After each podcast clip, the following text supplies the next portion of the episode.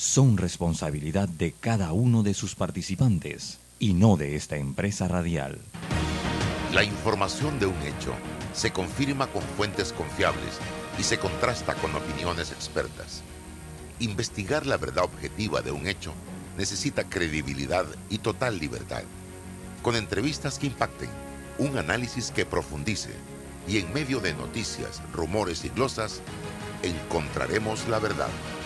Presentamos a una voz contemple y un hombre que habla sin rodeos con Álvaro Alvarado por Omega Estéreo.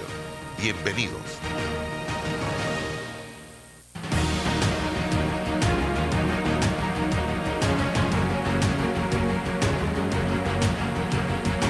Sin rodeo por la cadena nacional simultánea Omega Estéreo a través de su frecuencia 107.3, 107.5 de costa a costa y frontera a frontera.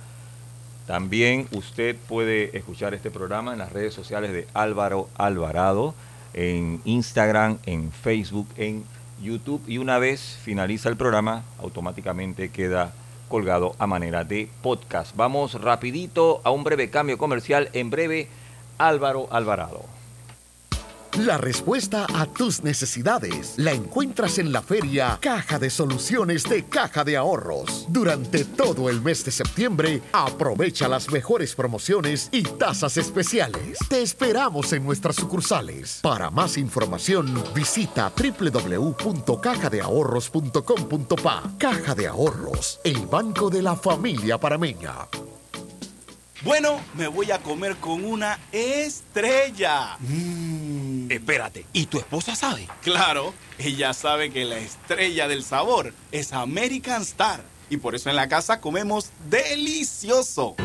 American Star, el tasajo, jamón, chorizos y embutidos más suaves, económicos y con el sabor que le gusta a todos. ¡Oh! ¿Me invitas a conocer esa estrella? Busca la estrella roja y azul American Star, la estrella de tu cocina. Atención segura y confiable a través de videollamadas desde el Centro de Atención al Usuario y kioscos multiservicio ubicados en puntos accesibles en todo el país. Son parte de los cinco mecanismos del Tribunal Electoral para el proceso de firma de respaldo a precandidatos de libre postulación. En el Tribunal Electoral trabajamos permanentemente y estamos preparados para cumplir con transparencia este proceso que inicia a partir del 15 de agosto de este año en pro de la democracia. Tribunal Electoral, la patria la hacemos contigo. ¿Ya tienes todas tus vacunas? Protégete de enfermedades y sus complicaciones en el futuro. Prevenir es la clave para una vida sana. Las vacunas son seguras. Caja de Seguro Social. Aquí, ahora, siempre. Cuidemos juntos el Metro de Panamá manteniendo sus instalaciones limpias, evitemos comer en ellas y botemos la basura en los recipientes marcados. La metrocultura la hacemos juntos. Metro de Panamá, elevando tu tren de vida. Hermano panameño, la recuperación empieza en ti. Cemento Chagres, el cemento panameño que nos une. Bahía Motors presenta el nuevo Honda HRV. Diseño, seguridad, tecnología y espacio interior. Todo pensado para que tú termines haciendo esto. Siri, si mojo una almendra, ¿sigue siendo un fruto seco? Creo que no te entiendo. Siri, ¿Por qué las cajas de pizza son cuadradas si las pizzas son redondas? Buena pregunta. Nuevo Honda HRV. Un carro pensado para mejorarte la vida. Arrancó el proyecto Censal con la prueba tecnológica. Del 18 de septiembre al 15 de octubre estaremos midiendo nuestras plataformas tecnológicas, flujo de procesos y el desempeño de nuestro talento humano. Hagamos de los censos década 2020 todo un éxito. La prueba tecnológica la haremos en ciertas áreas de Tocumen, Capira y en todo Altos de los Lagos en Colón. Recuerda, del 18 de septiembre al 15 de octubre llevaremos a cabo la fase presencial, porque uno a uno hacemos grande a Panamá. Mis lentes de trabajo se ven fatal con jeans. En Sosa Yarango hay variedad de aros desde solo $21.95 para jeans, fiesta, playa. ¿Y tienen de marcas? Carolina Herrera, Polo, Nike, Ray-Ban, Guess, Swarovski, Salvatore, entre muchas otras. Óptica Sosa Yarango, tenemos todo para ti. ¿Eres cliente de soluciones financieras Mi Éxito? Ven y te refinanciamos la deuda y aparte te damos un bono de hasta 100 dólares para que uses como quieras. Escríbenos al 6330-2334. Ver condiciones en miexito.net diagonal promociones. Bueno, yo veo que la carretera acá en Lomacobá está avanzando. Yo me dedico a la venta de frutas y vegetales, abastecos, abarroterías y tienditas. Y uno se pone contento, pues, de que con la construcción de todos estos carriles que están haciendo, voy a poder llegar más rápido allá a la ciudad y voy a repartir todo en menos tiempo y ahorrarme plata en gasolina. Ya falta menos. La ampliación del tramo entre el Puente de las Américas y Arraiján lleva más del 50% de avance. Y al terminar, será más fácil entrar y salir de la ciudad, mejorando la vida de cientos de miles de panameños. Ministerio de Obras Públicas, Gobierno Nacional. Bambito Agua de Manantial. Llévate tu Bambito Agua de Manantial favorita siempre contigo y mantente hidratado. Para pedidos, anote 206-0019 6942-2262. Bambito Agua de Manantial. Eres grande Panamá, abriendo rutas al progreso, caminando hacia el futuro avanzando en el proceso. Eres grande Panamá, juntos vamos creciendo. Con la ampliación de la carretera Puente de las Américas a Raiján, más de 600.000 familias se verán beneficiadas con una mejor calidad de vida. Grande Panamá, juntos vamos creciendo. Un gobierno en acción. El mejor momento del año es ahora. Solicita tu préstamo personal de soluciones financieras Mi Éxito con excelentes condiciones y beneficios. Escríbenos ahora al 63 30 23 34. Ver condiciones en miexito.net diagonal promociones. Al que madruga, el metro lo ayuda. Ahora de lunes a viernes podrás viajar con nosotros desde las 4 y 30 M hasta las 11 PM. Metro de Panamá, elevando tu tren de vida. En Panama Ports nos mueve lo que a ti te mueve. En estos 25 años para el puerto y para nuestros colaboradores, cada día representó un nuevo reto. Pero gracias a ese esfuerzo, a esas ganas de crecer y de salir adelante, es lo que nos ha llevado a estar donde nos encontramos hoy. Panama Ports, 25 años unidos a Panamá. Déjate llevar por la frescura del pollo melo, panameño como tú.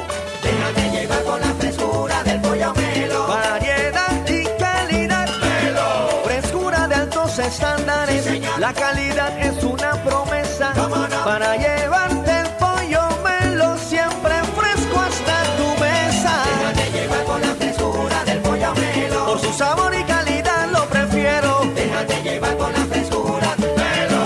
Bambito agua de manantial directo desde el volcán Barú y Tierras Altas. La frescura del manantial llega a tu casa u oficina ya lista para disfrutar. Consúmelo panameño, consúmelo nacional. Para pedidos 206-0019 6942-2262. Bambito agua de manantial. Hace 25 años llegó Más Móvil, la señal que el país esperaba para avanzar con las últimas tecnologías. Una señal de unión que ha cerrado brechas, una señal de progreso con grandes aportes a la economía de Panamá, una señal de innovación con una potente red de fibra, más TV total y más Wi-Fi 360. A simple vista es solo tecnología, pero es el talento de nuestra gente, la verdadera señal del futuro. Más Móvil, la señal de Panamá. En Caja de Ahorros, tu casa te da más. Con nuestro préstamo Casa Más, recibe dinero en mano con garantía hipotecaria y los mejores beneficios. Tasa competitiva, plazo de 30 años y avalúo gratis. Caja de Ahorros, el banco de la familia panameña. Ver términos y condiciones en cajadeahorros.com.pa sección promociones.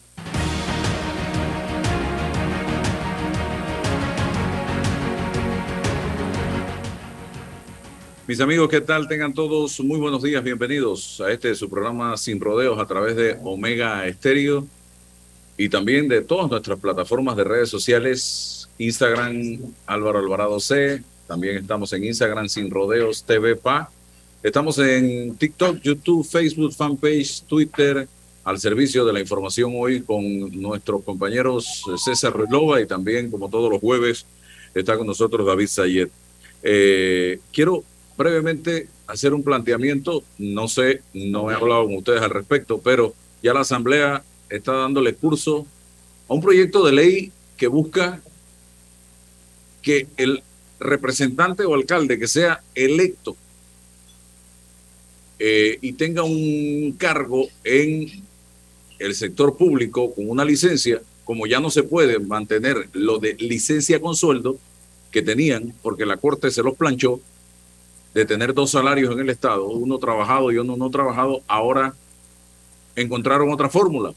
Porque es que en vez de estar pensando, estoy opinando yo, en vez de estar pensando en cómo hacemos para que esos miles de panameños que estaban formando fila, aguantando sol ahí, gracias a Dios creo que no llovió, o no sé si llovió, buscando un puesto de trabajo, ante los miles y miles de personas que están desempleadas en este momento, en vez de estar pensando cómo promovemos el empleo, porque la caja de seguro social, si esto sigue como está, eh, y no em, eh, eh, empieza a recibir cotizantes del sector privado principalmente, porque el sector público no puede seguir generando más empleo, porque eso no es una, una, fábrica de empleo.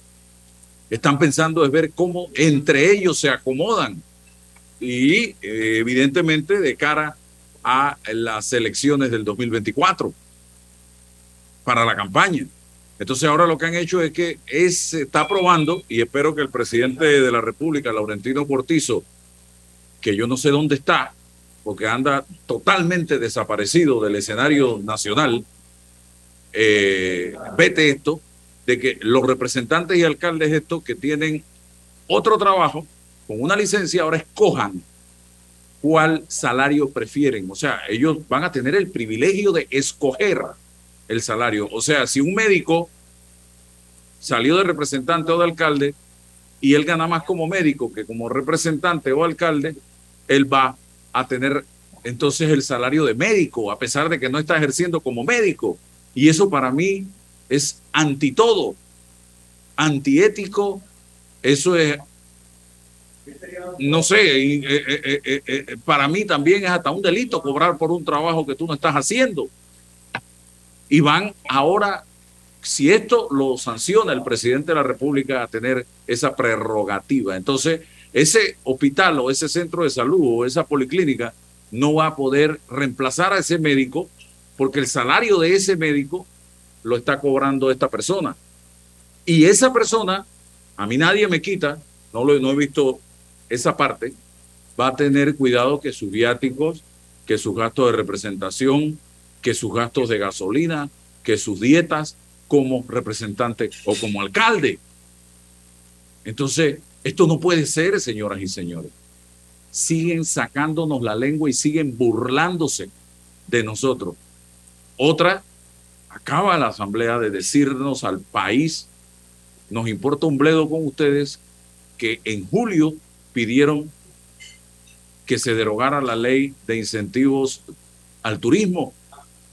Y me importa un bledo con Laurentino Cortizo y su gobierno, que es el gobierno PRD, porque le vamos a echar para atrás esa eh, ley que se planteó a través del Ministerio de Comercio de la derogación de la ley de incentivos turísticos aquí en la Asamblea. Nos importa un comino lo que piense Nito, nos importa un comino lo que piense la población panameña y acaba la asamblea de echar para atrás eso y va a beneficiarse la misma gente, la misma gente que salía en los titulares de los periódicos o de los medios de comunicación virtuales con estos incentivos turísticos, señoras y señores, e incluso empresas que no tienen nada que no deberían ser beneficiadas con esto, van a ser beneficiadas. Cuando lo que debieron haber hecho fue, oye, vamos a sentarnos, vamos a derogar esto y vamos a hacer una ley nueva, inclusiva, una ley moderna y que beneficie a todos los panameños y que beneficie al turismo mm, eh, eh, eh, nacional.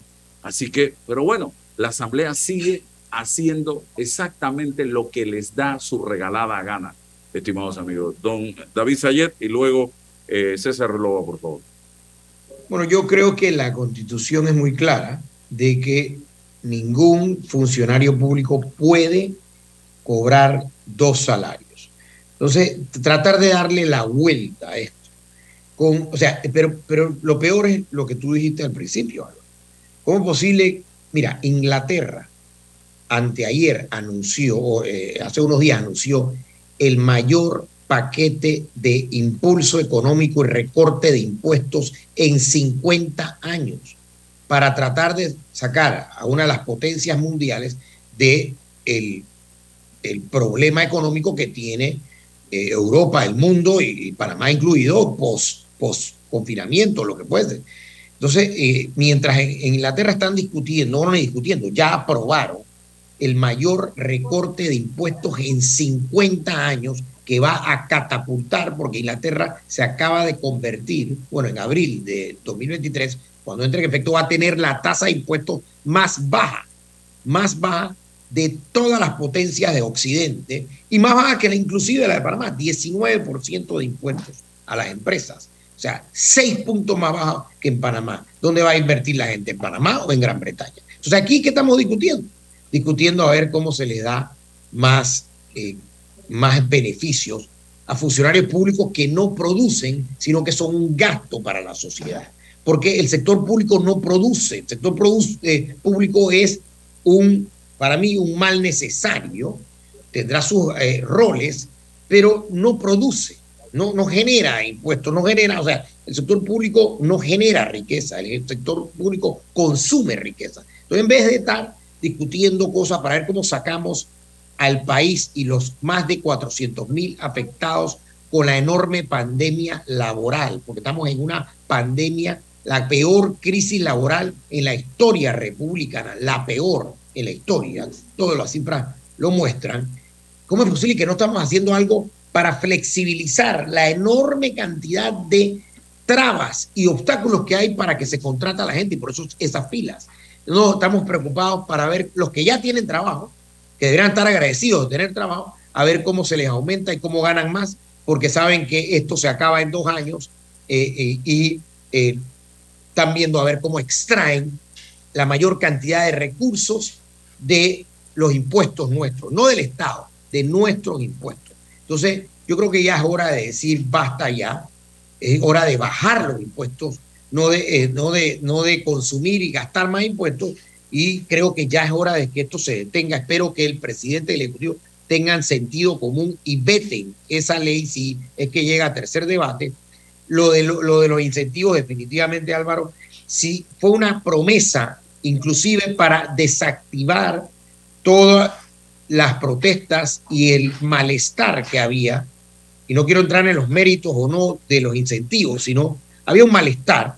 Mira, lo mejor incentivo que le podemos dar al empresario, ¿sabes cuál es? Quitarle la enorme cantidad de impuestos y quitarle la enorme cantidad de reglas, normas, códigos. Mira, si, una empresa en Panamá, cualquiera, César, cualquier empresa en Panamá, cumple con todos los requisitos que exigen las más de 150 leyes que regulan la actividad económica en Panamá. Quiebra, todas. No habría una sola que si cumple con todos los artículos, todas las leyes que regulan la actividad económica, quiebra. Esto, esto, estoy hablando en serio, quebraría. No podría soportar la, la andanada y el, el, el espagueti regulatorio que hay en Panamá, que es de espanto. Y lo estoy diciendo ahora porque estoy ejerciendo mi actividad privada y es realmente lamentable la cantidad de requisitos, trabas, eh, eh, instituciones que te van a tocar la puerta para tratar de, sancionarte eh, y, sabemos en qué acaban muchas de estas sanciones. Entonces, yo creo que ya es hora de decir, basta ya, hagamos algo por la economía. Esta economía no se va a recuperar sola. Pareciera que quieren dejar esto en piloto automático, en descenso, porque el, el, el, buque del Estado, el avión del Estado, la nave del Estado está en descenso y está en piloto automático hacia abajo. Yo no sé qué va a pasar con esta economía eh, eh, y dándose golpes de pecho porque crecimos un poquito, pero seguimos estando por debajo del nivel, nivel de económico del 2017. Bien, yo decía a César, con todo lo que estoy viendo y con el nivel de cinismo con que hablan y con que hacen todas estas cosas, que el país lo siento secuestrado por las fuerzas del mal. Quienes hacen exactamente lo que les da la gana sin temor al pueblo, sin temor a Dios, porque ellos están seguros y claros de que no habrá consecuencias en un país como el nuestro. Y ahora que está en el debate el tema de los huracanes, yo siento que el país, así como está, con esta gran ausencia de liderazgo, con este relajo que existe, con este secuestro al que, estamos siendo víctimas de las fuerzas del mal, estamos caminando hacia el ojo de un huracán categoría 5 si no despertamos a tiempo y si no reaccionamos rápidamente, señoras y señores. Yo no estoy hablando de destruir calles ni de cerrar el país, que quede claro, porque de nada vale cerrar nada, de nada vale tirar piedra, de nada vale hacer nada de esto, si en mayo de cada cinco años votamos por la misma gente por la que o a la que le protestamos.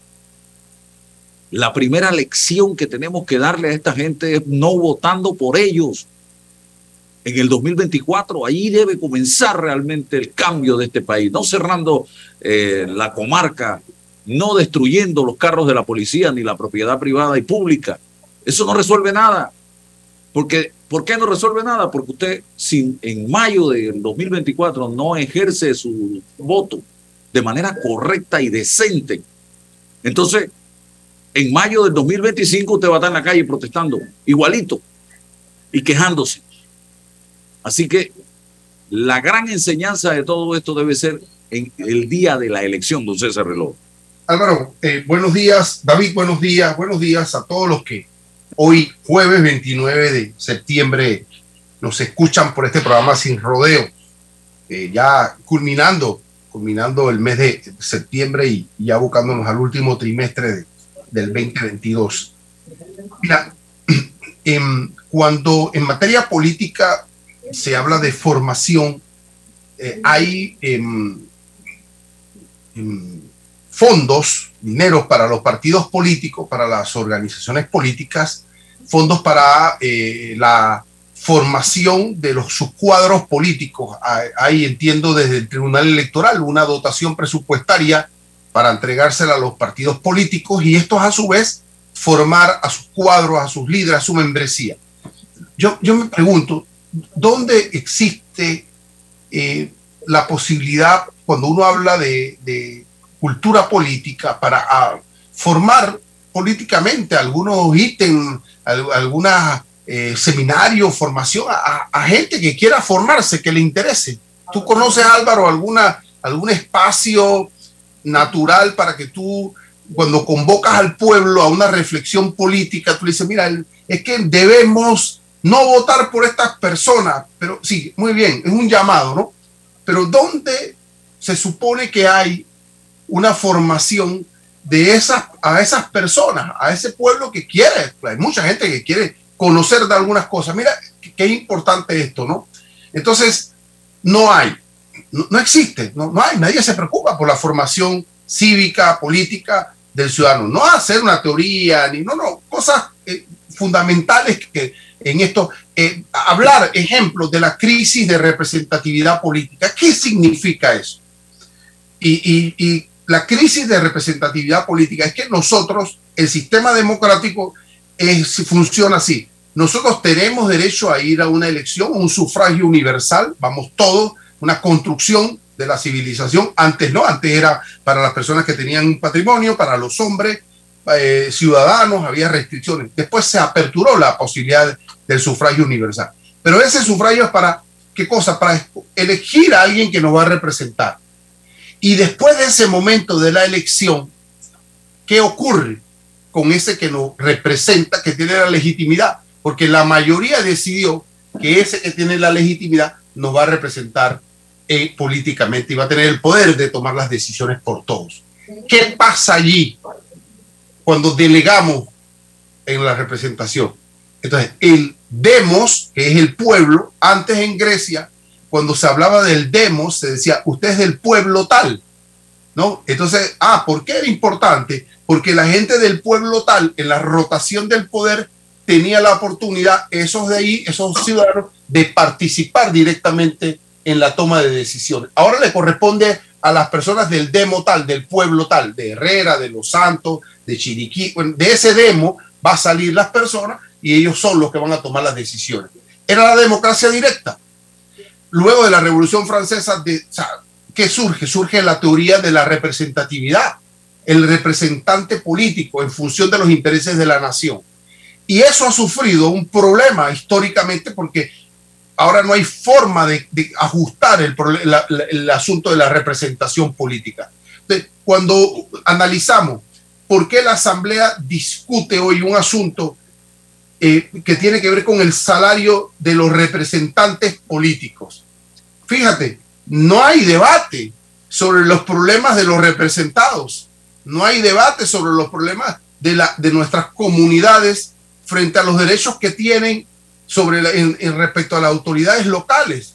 Ah, no, pero es que eso no se discute, se discute siempre el problema de los representantes. Entonces, ah, entonces vamos a entrar al criterio ah, pero es que los médicos que son representantes o a ah, los médicos, ah, quiere decir que si usted es médico es mejor político que otro. Entonces en la asamblea vamos a revisar quiénes son los médicos y quiénes no lo son, porque entonces se supone que esos son mejores. O que o los abogados son mejores políticos que un líder comunitario. ¿Quién dijo eso? Eso es una falacia. Eso es una mentira. Eso no es una premisa cierta. Que porque usted académicamente tiene un grado tal, es mejor político que otro. No necesariamente eso ocurre. Entonces nos ponen el ejemplo para justificar que es que, es que usted es médico y nosotros necesitamos que todos los profesionales se incorporen a la política y para eso tenemos que resolver esta posibilidad de uno u el otro salario porque desmotiva. Eso no es cierto. Eso es discutible. Ese criterio para la, para la fundamentación de, esa, de ese proyecto de ley no es cierto. Entonces trae, vamos a traer a los expertos, a los académicos, para que nos gobiernen y entonces nos acostamos a dormir porque serán los mejores, serán los que van a encontrar la... No, no, no, no, esto requiere de otras sensibilidades, de visión política, de transparencia política, de ética política, de, diálogo político, de conexión con los problemas de nuestro pueblo.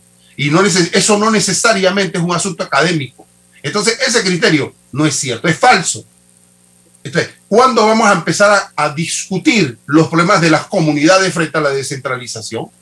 Ah, pero es que como hay una acción, o sea, la Corte le quitó el doble salario, esa, esa inmoralidad, porque no era ilegalidad, era inmoral, bueno, ilegalidad porque fue declarado inconstitucional, pero esa inmoralidad se la quitaron. Ahora, en la reacción, corrieron inmediatamente, pero preocupándose siempre por el problema de los representantes políticos sus problemas, sí, no sus problemas del pueblo. Sus problemas. Entonces, ese, ahí es donde nosotros, donde la cultura política de nuestra gente te, te tenemos que fortalecerlo. Mira nada más, César, acaban, acabo de, de, de, tener una conversación con un profesional de la medicina del Santo Tomás, recordándole el presupuesto en casi 40 millones de dólares. Pero estamos hablando de darle plata a los alcaldes y a los representantes y de aumentarle el presupuesto a la Asamblea Nacional de Diputados, señores. Mira, y es tanto así que es que nos ponen el ejemplo de los médicos, pero es que y el resto son funcionarios de dependencias. Ah, pero es que ya sabían que tenían el doble salario, a mí voy para allá, voy para esa, seis mil, siete mil dólares. Ah, ah, pero cuando estaba mal, ¿por qué no devuelves la plata esa? Porque no la trabajaste. Ah, pero ahora te quejas porque no la tienes y tienes compromisos. Entonces, esa, esos criterios en defensa de una me parece a mí que, que ahí es donde uno debe atacar las, las argumentaciones, los criterios con que pretenden defender. Ahora, estamos en esta lógica, Álvaro, contra la pared. Viene el proceso electoral y los diputados requieren de la fortaleza de sus líderes eh, locales y comunitarios. Y el presidente de la República no va a vetar una ley como esa de cara al proceso de elecciones del 24. Eso no es posible por la lógica de ese clientelismo y esos lazos, vínculos que se requieren de cara al enfrentamiento del 2024. Y mira, mira, eh, David, en breve vamos a tener a Gabriel Araujo, un tema interesantísimo, pero mira David y César y oyentes, hablando de plata, hablando de política, el financiamiento público, nuestro dinero de nuestros impuestos que va destinado al subsidio electoral, aquí lo tengo, aquí lo tengo, eh, de mayo 2019 hasta el 2024, el PRD, cáiganse de espalda, va a recibir 43, un poco más de 43 millones de dólares. Ustedes saben la cantidad de cosas que se pueden hacer con 43 millones de dólares. El Partido Cambio Democrático en este periodo, cinco años, 38.6 millones de dólares en subsidio electoral. El Partido Panameñista, 22.9 millones de dólares en cinco años para ya iban 100, ya iban 100 millones de dólares. ¿eh? El partido Molirena, que no existe, Molirena no existe en este país. Es invisible. Tiene derecho a, aquí está el número 5, el número 5, a la suma de 9.8 millones de dólares. ¿Usted cree que el Molirena? No, hombre, no. El Partido Popular, que tampoco es un partido invisible, tampoco existe en este momento 9 millones de dólares en cinco años. Y el partido Alianza, 6.6 millones de dólares. ¿Cuál es el partido Alianza? Bueno, casi 130 millones ¿Cuántos de dólares. diputados tiene? 130 millones de dólares. ¿Pero cuántos diputados tiene el partido Alianza? Ninguno. No, no, eso es una monarquía familiar, eso no es... ¿Y cómo sobrevivió?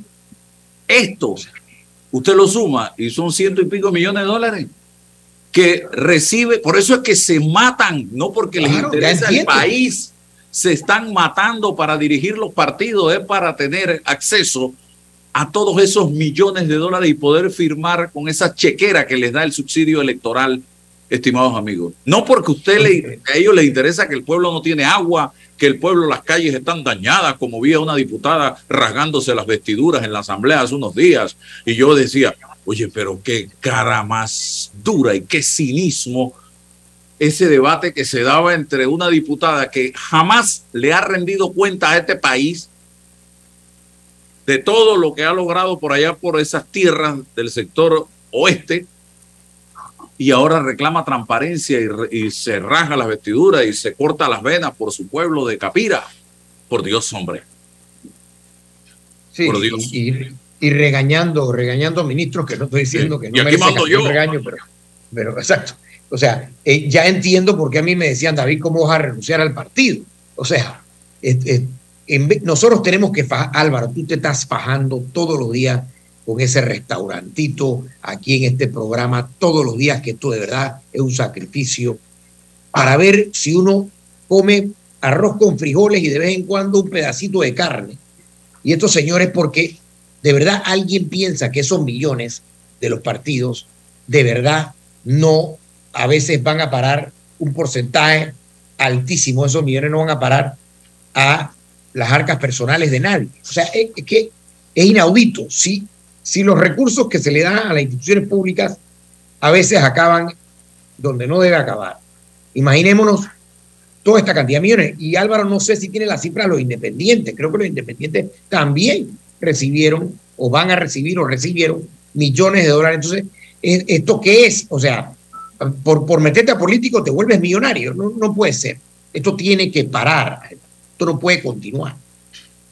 Bien, Gabriel Araujo está con nosotros en la mañana de hoy. Eh, Gabriel Araujo es perito en informática forense.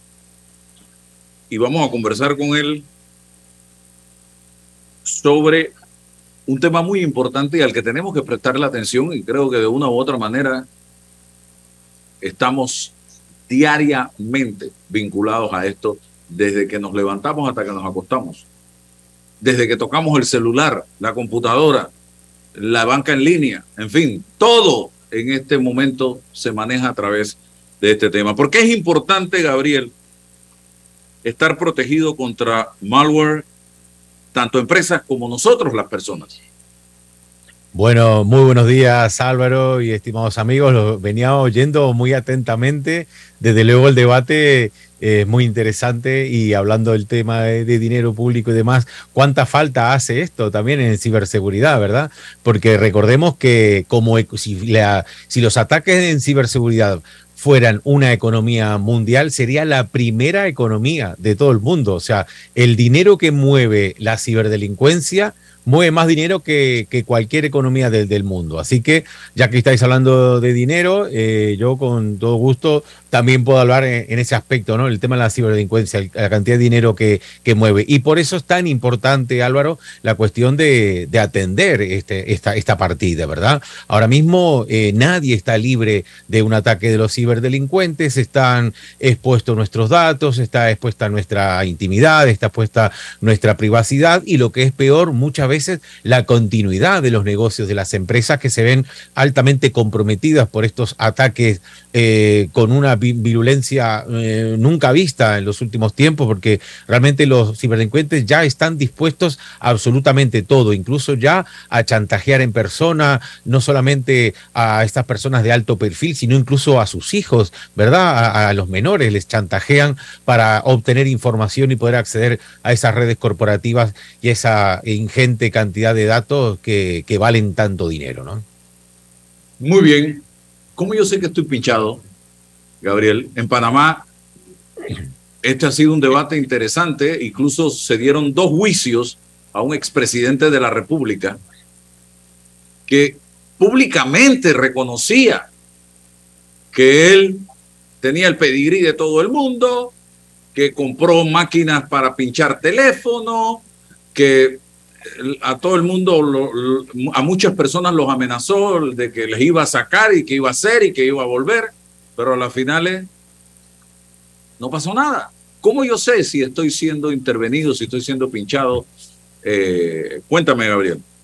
Bueno, eh, precisamente ese caso que comentas aquí en España lo hemos sabido. Yo estoy ahora en Madrid y además voy a visitar Panamá del 9 al 22 de octubre, precisamente hablando de esta cuestión de Pegasus, porque yo soy el único de habla hispana, digamos, que tiene el Pegasus. Yo tengo el Pegasus, pero no para utilizarlo como el caso que tú mencionabas, Álvaro, sino realmente para estudiarlo, para destriparlo, para decompilarlo, para ver cómo funciona. Y realmente es sorprendente. Eh, cómo funciona, ¿verdad? Cómo adquiere absolutamente todos los permisos, se, eh, eh, se, erige, digamos, dentro de nuestro dispositivo móvil como el administrador absoluto, se pone, digamos, en modo Dios, ¿no? Entonces accede a nuestros, eh, a nuestros contactos, accede em, a nuestra agenda, accede a, a, a, todos los sitios en los que hemos estado, a las wifi a los que no hemos conectado, incluso hasta con las contraseñas. En ¿Cámara? fin, ¿La cámara? ¿Perdón? ¿Pueden vernos? Yo te, la tengo conectada. No, no, no, no. no, no. Si a través de Pegasus pueden también activar ah, la perdón. cámara. Pensé que me estaba hablando de la transmisión. Sí, sí, por supuesto, eh, estimado David, creo que fue que preguntó, ¿no? Sí. Eh, David, ah, David. Álvaro. Sí, disculpa, eh, David y Álvaro también, sí. Sí, efectivamente, puede activar la, la cámara y puede activar el micrófono aún, aún estando el teléfono en reposo, es decir, estando bloqueado, puede perfectamente activar en cualquier momento incluso el Bluetooth, es decir, que el, el hacker, el quien tiene, eh, digamos, bajo control este teléfono, este celular, lo que puede hacer incluso es conectarlo por Bluetooth al suyo y decir, pásame, me voy a pasar directamente todos tus datos, ¿no? Puede acceder a la, a la, a la Wi-Fi, a las contraseñas, de todas las contraseñas que se ha conectado ese dispositivo desde el primer día. Por tanto, va a tener también las, contraseñas del Wi-Fi de su casa, en fin, de su trabajo, de absolutamente todas las redes a las que se ha eh, eh, conectado. Puede hacer, lógicamente, a la galería, a la galería de fotos, puede escribir SMS, o sea, puede suplantar la identidad de, esa persona, ¿verdad? Esto todo precisamente en este taller que vamos a, a dar en Panamá durante estas dos semanas. Vamos a, eh, vamos a rodar el software en directo. Vamos a hacer una, una completa auditoría en vivo y en directo. Vamos a poner a funcionar eh, este software para que todo el mundo vea realmente qué es lo que hace. Lo vamos a, además a correr en un entorno virtual. Voy a, voy a implantar, a implementar allí un, un dispositivo virtual para que lógicamente no se ataque un dispositivo real. Se pone un dispositivo virtual y ahí veremos qué es lo que hace este software realmente malicioso. ¿no? Gabriel, y si estas personas se llevaron el Pegasus para su casa, porque se desapareció, pueden estar utilizándolo en este momento y nosotros no tenemos idea de, de que lo están utilizando. Efectivamente, recordemos, eh, Pegasus es un malware, yo siempre lo digo, no es un programa, es un malware, es un spyware, es un programa malicioso, ¿ok? Siempre nosotros presionamos aquí para que ninguna institución pública utilice ni se les pase por la cabeza eh, utilizar este tipo de, de, programas. Este programa es de los llamados eh, cero clic, es decir, no hace falta que la víctima haga clic en ningún enlace, ah, sino sencillamente Claro, no tiene que hacer ningún, sencillamente el, el atacante con una llamada de WhatsApp o envía un mensaje de texto o envía una foto, ya al abrirlo ya automáticamente eh, eh, implanta el, malware porque es un malware además eh, muy pequeñito, tiene un, poco más de 100K nada más. Es, es un malware muy de, de, muy, de muy poco ancho de banda que necesite, ¿verdad? Entonces, bueno, es de cero clic, es decir, la víctima ni siquiera tiene que hacer clic en ningún sitio, ¿no? Entonces, claro, el gran problema que está pasando, Álvaro, con esto es que mucha gente se está infectando sin saberlo, porque se transmite, es una infección. Entonces, mucha gente está infectada y muchas veces yo que tengo una herramienta que efectivamente escanea y efectivamente puede descubrir, eh, como lo he auditado, pues ya he investigado muchísimo esto, yo lo tengo del año 2021, desde cuando se, la primera vez que se filtró, tengo cinco aplicaciones diferentes infectadas con este malware, entonces pues he tenido tiempo de sobra como para poder ver eh, cuáles son las líneas de código y, toda la, parte del sistema eh, que ataca, tanto en Android como en iOS. Cuidado que aquí no hay distinción cualquier teléfono puede ser eh, infectado. De hecho, los casos más famosos han sido en iOS, en, iPhone, así que no hay ningún tipo de distinción entre un sistema operativo es que, y otro. Es que mi pregunta, Gabriel, va en la dirección de que se decía que este equipo solo se le vendía a los estados, a los gobiernos. Y mi pregunta es, ¿esta gente pudo haberse llevado ese equipo y puede estarlo utilizando en privado, en una oficina privada? Sí, sí, sí, esto, esto sigue la venta. NSO Group, que es esta empresa israelí, que es quien ha implementado este, este software y está sacando un crédito, un rédito comercial importante, efectivamente, ¿no? Eh, lo vende. Está últimamente, creo que estaba tasado en, creo que eran dos millones de, dólares la, la última eh, tasación de este, de este malware para quien lo quiera utilizar. También es cierto que son por encargos eh, directos, ¿no? Es decir, son encargos que tienen que el, el, requiriente, que dicen ellos que efectivamente solamente pueden ser gobiernos y, bueno, y, agencias eh, de inteligencia, tienen que decir cuál es el objetivo para que ellos estudien el objetivo, estudien el teléfono de, de la víctima, digamos, siempre hablo de víctima aquí, ¿eh? Eh, hablamos de víctimas, porque quien esté pinchado y esté intervenido sin autorización judicial, desde luego es una, es una víctima de, de, de, una ciberdelincuencia. Yo pongo directamente este tipo de, de, actividades como de ciberdelincuencia. Así que bueno. ¿Qué puedo hacer para protegerme como ciudadano? ¿Qué puedo hacer? Bueno, eh, escanear, por supuesto, el, el, teléfono en la búsqueda de este, de este malware, porque, repito, mucha gente está infectada sin saberlo, porque sí es cierto que, que, se infecta, ¿verdad? Eh, directamente, si este software a lo mejor está inserto por este, eh, este ganografía, que se llama, ¿no? Que se inserta ese código dentro de, de una imagen y esa imagen se reenvía, pues automáticamente, si ese es el canal por el cual se ha difundido, la persona receptora o re enviado ese mensaje también va a tener este, este malware, ¿verdad? O sea que, que, bueno, ahora mismo encontramos realmente yo la herramienta que tengo de todos los teléfonos escaneados, estamos hablando por encima del 60% he encontrado esta infección. Y cuidado, otra mucha infección, que es que eh, Pegasus no es el único, ¿eh? ha, ha, habido réplicas y han habido otros malware de los cuales Pegasus ha derivado que todavía siguen afectando a muchos dispositivos. Pregunta César. Sí, eh, Gracias. Gabriel, buenos días. Buenos días. Mm, hay un aspecto evidentemente técnico, lo, lo, vas a explicar, pero yo encuentro en esto también un, un ámbito geopolítico. ¿Por qué un país, un Estado eh, vende esta tecnología así por así? O sea, la vende, la ofrece al público. Si usted tiene la tecnología porque usted tiene un problema con su vecino o interno o tal, bueno, está, está, está perfecto, utilícela. Pero estar vendiéndola eh, ¿quién, ¿cómo autoriza esto? Y, cuando me dicen, es que ellos evalúan los criterios para ellos quieren. Eh, eh, es un problema político gravísimo.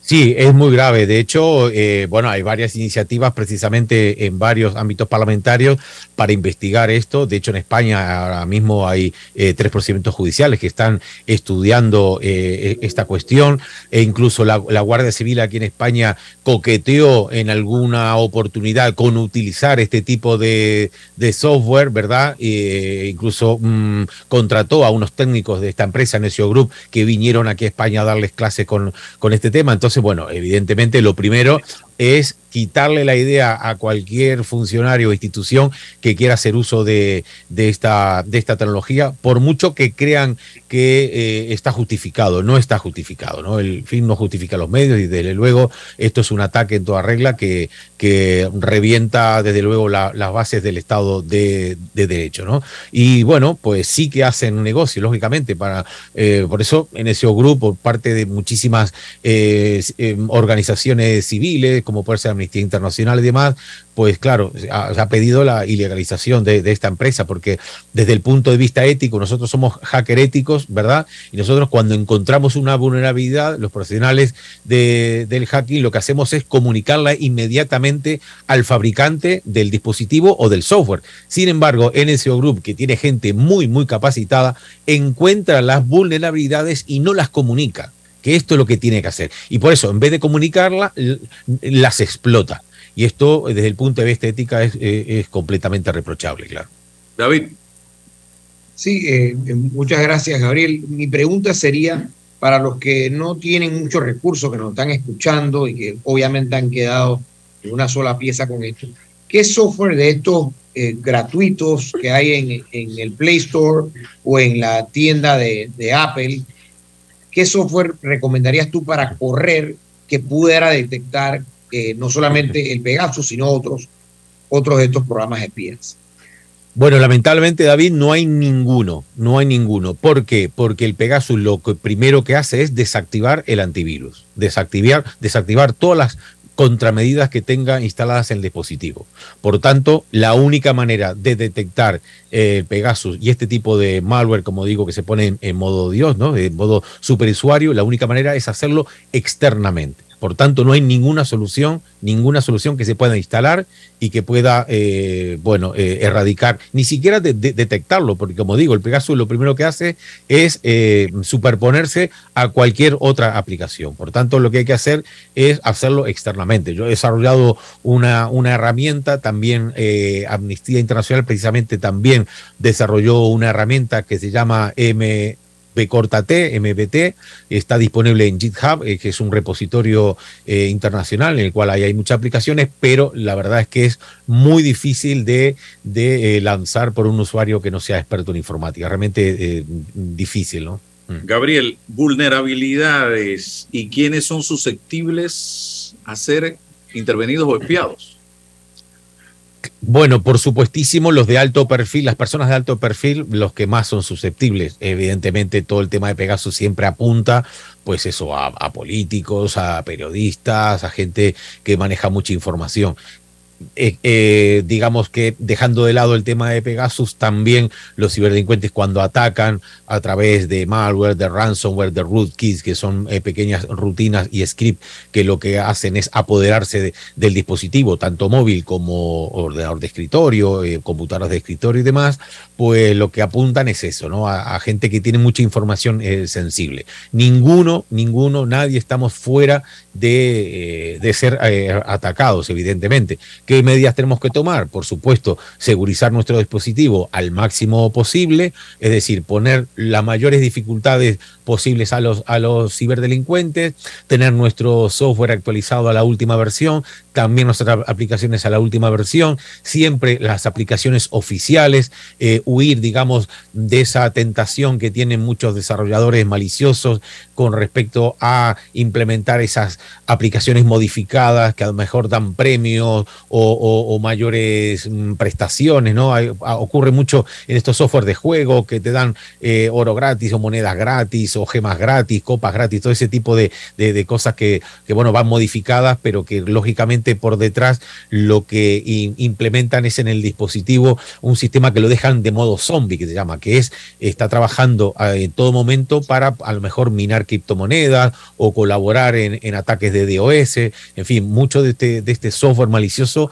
lo que tiene como objetivo nuestro dispositivo es eso, es secuestrar un dispositivo sin que nosotros nos demos cuenta. Muchas veces calienta la batería o, o- o se consume más batería de la habitual y ese puede ser un signo inequívoco de que nuestro eh, dispositivo esté comprometido. Tú vas a estar en Panamá, eh, ¿puedes hablar del propósito, del objetivo, algún seminario? Sí, vamos a tener uno, eh, bueno, vamos a tener varios, yo la verdad que de memoria no me acuerdo la, agenda porque son muchísimos, vamos a estar dos semanas, entonces, bueno, vamos a tener el día 13, sí me acuerdo que es una de las eh, conferencias en, a- en ADEN, en la escuela, en el auditorio de, de Torre de las Américas, en Panamá, y bueno, hay muchísimos otros, otros eventos también. Realmente es que llevo eh, cinco talleres, llevamos cinco talleres, es que no llevamos poquito, llevo cinco talleres. El primero específicamente con este tema de Pegasus, el segundo específicamente con el tema de la prueba digital, de falsificación de la prueba digital. Ahora estoy recordando que vamos a estar en la Procuraduría de la Nación eh, dando este tipo de, de- de talleres.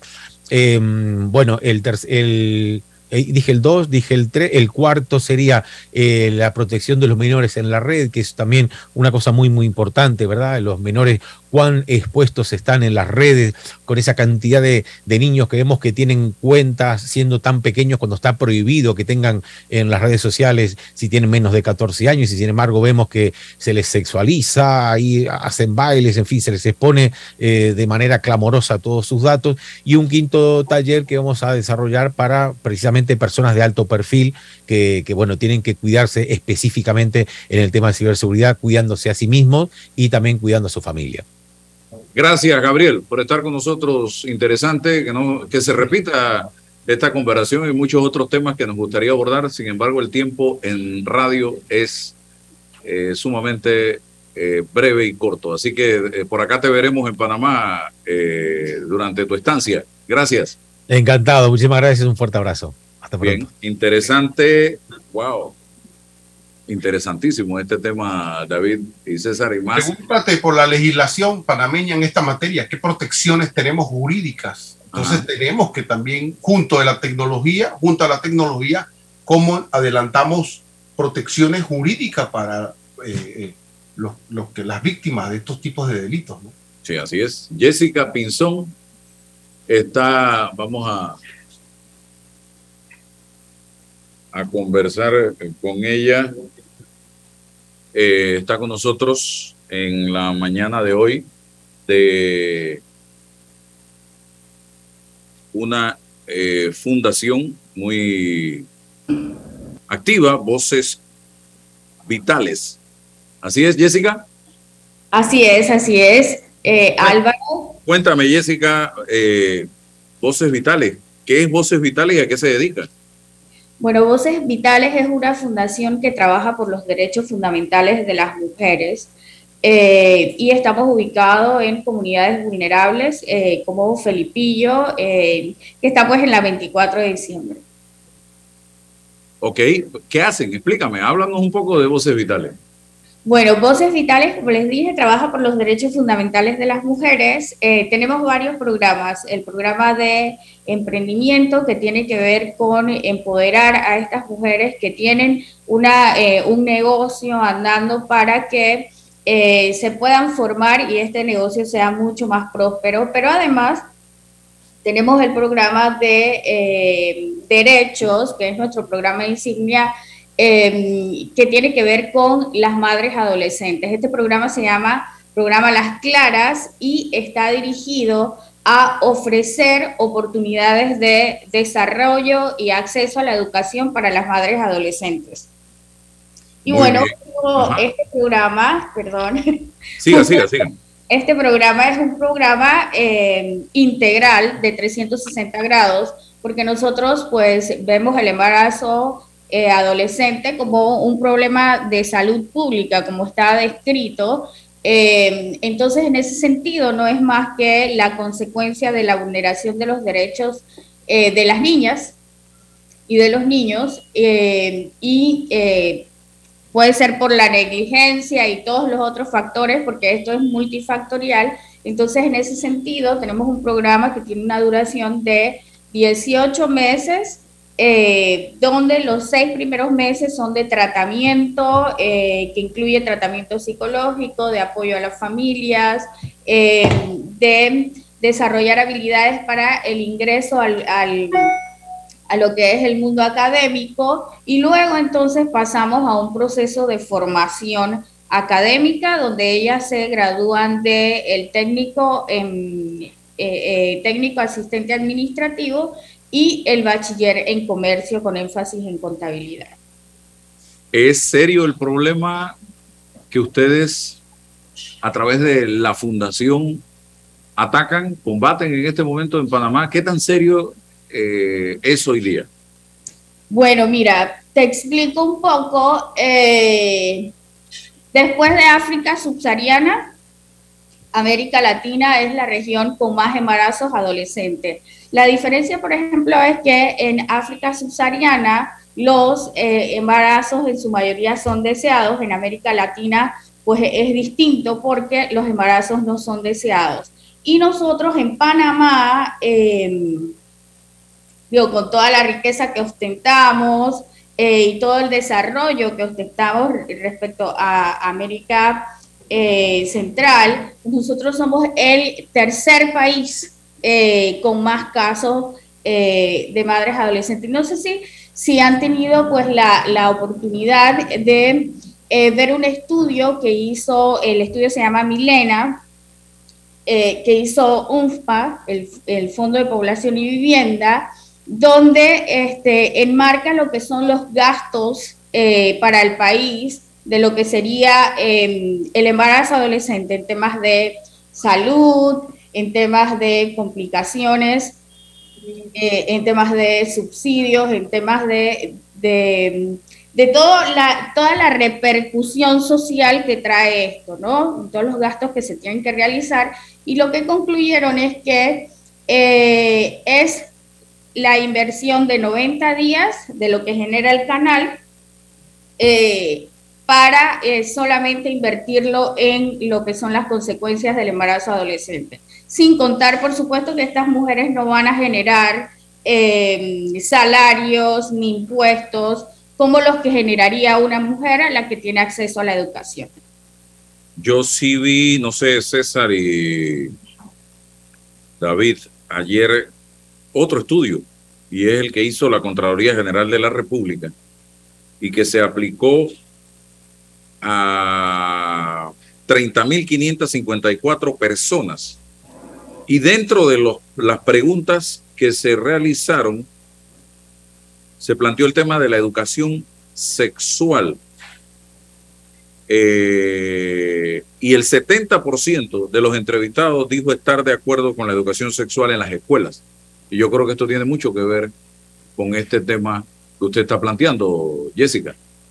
Por supuesto que sí. Eh, y básicamente, pues la, sexualidad es inherente al ser humano. Eh, somos seres sexuados, pues antes de que nacemos. Entonces, en ese sentido, eh, de alguna manera, antes del nacimiento estamos educando sexualmente, porque, por ejemplo, si ya sabemos si es hombre o, si va a ser niña, eh, ya nosotros tenemos una disposición para eso. Entonces, es un proceso largo eh, y que es oportuno, o porque también eh, estaríamos siendo negligentes en ese sentido si no incluimos como parte de la, de la educación esto, que no es que no lo estamos haciendo, ojo, sí lo estamos haciendo, pero no lo estamos haciendo científicamente con las herramientas debidas. Muy bien, eh, no sé si David y César quieren. Sí, eh, me, gustaría conversar de un, de un, asuntito y ahora que está, aprovechar que está Jessica, bienvenida Jessica. Jessica, al inicio de la, de la, de la conversación acá en el programa discutíamos eh, este asunto de la representación política, de todo lo que están haciendo nuestros representantes y los alcaldes para procurarse el mejor salario y tal. Y la justificación es que mira, que tienes un médico que gana 4 mil dólares y ese médico opta por la representación política, ¿cómo que le vas a quitar el salario? Porque lo que debemos es incentivar que los profesionales se incorporen allá. Y yo digo y seguiré diciendo que una líder como tú que tiene una fundación, ¿no? No sé tú si tienes trayectoria política, si haces vida política o no, pero estás en la fundación haciendo vida cívica, entregando tu tiempo. ¿ya? Entonces, eh, esa falacia de que, si, de que, que tiene que ser un médico o tiene que ser un ingeniero o un abogado, no es cierta. Es el líder comunitario que toma de su tiempo, invierte de su tiempo para hacer este tipo de, de, actividades en función de la, de la, gente que está vulnerada en una democracia que está alejada, que está olvidada por esos líderes comunitarios que se dicen ser los que son eficientes para esto. Tomo de ejemplo porque, porque, porque conozco de, otras fundaciones que tienen esa sensibilidad de gente que, que, que bueno, está ahí al frente del cañón eh, tomando. Ojalá, Jessica, que exista también en no solo la educación sexual, sino un poquito de educación política, para que no se dejen engañar esas mujeres de estos que vienen a decirle que con la bequita, que con la bolsa, que va a resolver los problemas estructurales que tienen. También educación política. Concuerdo, concuerdo contigo y no hacerlo es negligencia para con nuestra gente tanto en el tema de educación sexual como en el tema político, considero que eh, todos los panameños debemos tener acceso em, a poder formarnos y a formarnos integralmente. Em, así que en ese sentido, em, digo, tenemos muchas, eh, nosotros trabajamos haciendo diagnósticos comunitarios y utilizamos, eh, porque todas las comunidades todas las comunidades tienen poder y, tienen habilidades. Entonces, nuestro trabajo es desde la comunidad, desarrollando esas habilidades y aprovechando esas habilidades de la gente que está en comunidad y que también necesita tener acceso a educarse. Para eso nosotros estamos en comunidad. David. Sí, eh, tenía una pregunta. ¿Qué áreas, eh, bueno, cuánto presupuesto cuentan, si el Estado lo está ayudando y en qué áreas, ya sea comarcas o, lugares apartados, están enfocando su, eh, este trabajo? Bueno, nosotros por el momento solo, solamente estamos en la ciudad de Panamá. nuestros principales donantes son empresas y embajadas eh, sí tenemos el subsidio, pero el subsidio este, es bastante bajo, este, así que no, no alcanza como para tanto. Eh, pero la manera de nosotros subsidiarnos es esta, eh, buscando empresas aliadas que creen en nuestro trabajo. Ya tenemos a muchas chicas trabajando en, en, en estas empresas que, son parte de nosotros y que nos ayudan también en este entrenamiento. Entonces esas empresas se convierten en donantes, así como otros organismos nacionales e internacionales que eh, han visto nuestro trabajo, lo valoran y pues eh, financian el mismo.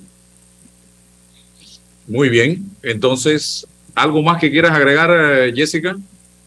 Sí, bueno, que nos sigan en nuestras redes sociales, Voces Vitales Panamá, y eh, que estén también anuentes a nuestras actividades para que nos puedan apoyar en nuestras recaudaciones de fondos. En el Muy bien. Jessica Pinzón Bisuetti, eh, conversando con nosotros en la mañana de hoy, aquí en este su programa Sin Rodeo. Ya estamos llegando entonces a la parte final de este programa. Mañana es viernes, tendremos otro programa entretenido con información para todos ustedes. Gracias David, gracias Jessica y don César. Hasta pronto. Saludos. La información de un hecho se confirma con fuentes confiables y se contrasta con opiniones expertas. Investigar la verdad objetiva de un hecho